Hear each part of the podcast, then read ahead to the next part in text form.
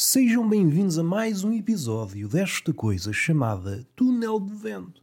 Este menino mantém o nome, não há grande novidade quanto ao meu nome. Chamo Roberto Gamito, cá estou, desta feita sentado, como um bárbaro civilizado.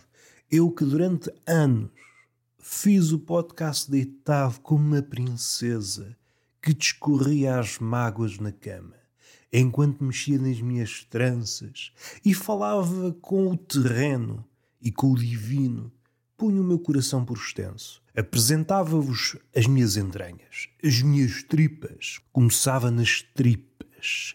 De seguida partíamos rumo ao coração e por último chegávamos ao cérebro.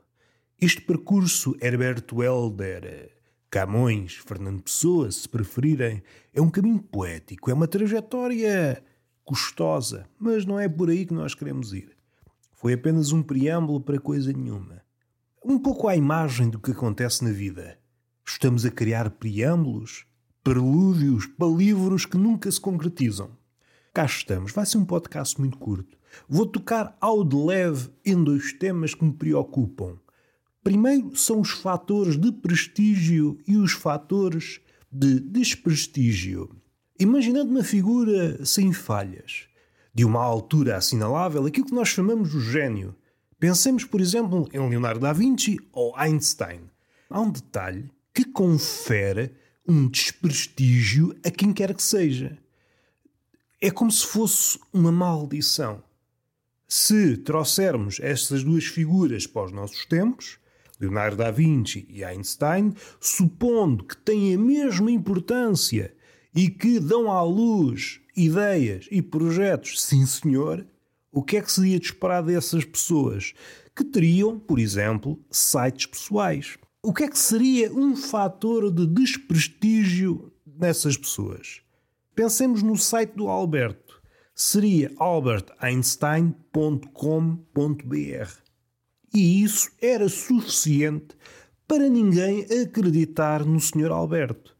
Ah, ele tem teorias da relatividade e o raio que o parta. Ai, o efeito fotoelétrico, o movimento browniano. É pá, que lá saber disso. Então não vês que o site dele é .com.br? É mais um chalupa, pá. Leonardo da Vinci é a mesma coisa. É só chalupas, pá. Estou em crer que encontrei o maior fator de desprestígio que há memória. E ninguém é imune Aliás, Deus, se tivesse um site pessoal, Deus Todo-Poderoso, Omnipotente, Deus.com.br. Ah, isso deve ser uma fraude. Deus.com, sim senhor, credível, até dizer chega. Este ponto BR atraiçoa, macula a reputação. Vamos respirar um pouco, estou com falta de ar. O que é que me preocupa mais? Temas grudos, como é fácil de ver. O que é que me preocupa? Preocupa-me o cão-guia, ou melhor, preocupa-me o cão. Penso, por exemplo, usa o faro para encontrar merdas, por exemplo, droga, farejar cancro ou outras doenças no homem, minas pessoais, resgatar pessoas. Estou a pensar, por exemplo, no São Bernardo, resgatar pessoas nos Alpes.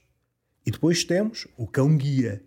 Ora, eu suspeito quando o lobo fez a transição para cão, ele não estava à espera de ter tanto trabalho. Trabalho até dizer chega.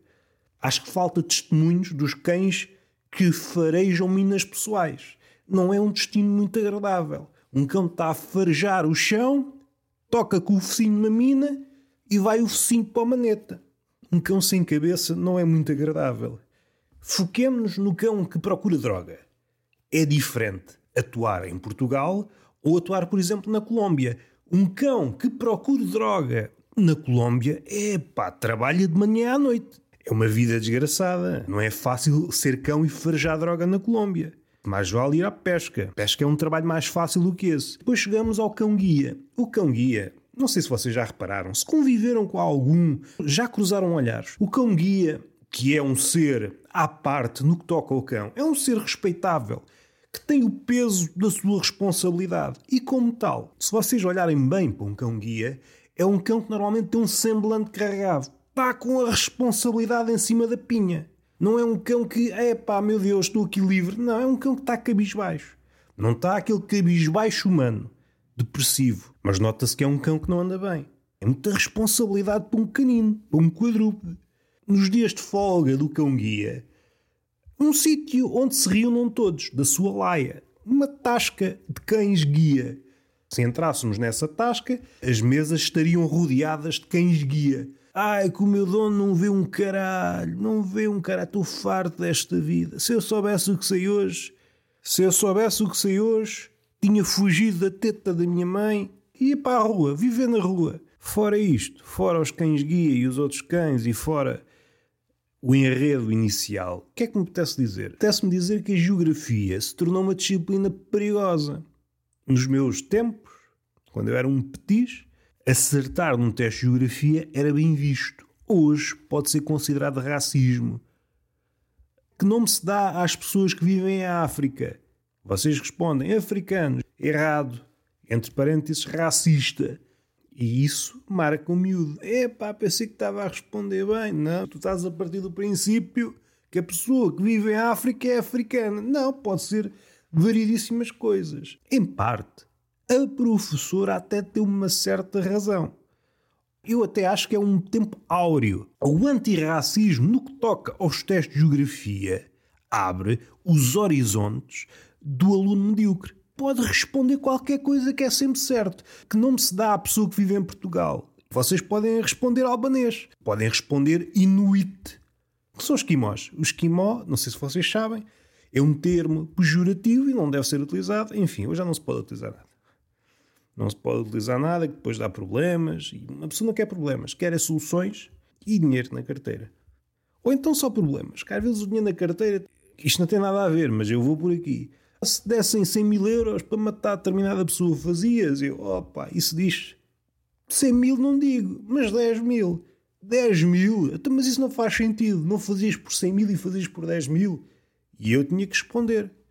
Tinha que responder que é a minha reputação que está em causa. Meu amigo, eu não faço isto por dinheiro. E, aliás, o dinheiro torna as pessoas más. 10 mil, sim senhor, assassinava a pessoa, mas não me torna uma pessoa má. Vê se começas a pensar. A ver se me tomas como exemplo e não enveredas por essa lógica macaca. Quanto mais dinheiro para matar uma pessoa, melhor. Isso não faz sentido, pá. Não faz sentido. Deves ter amor ao teu trabalho, pá.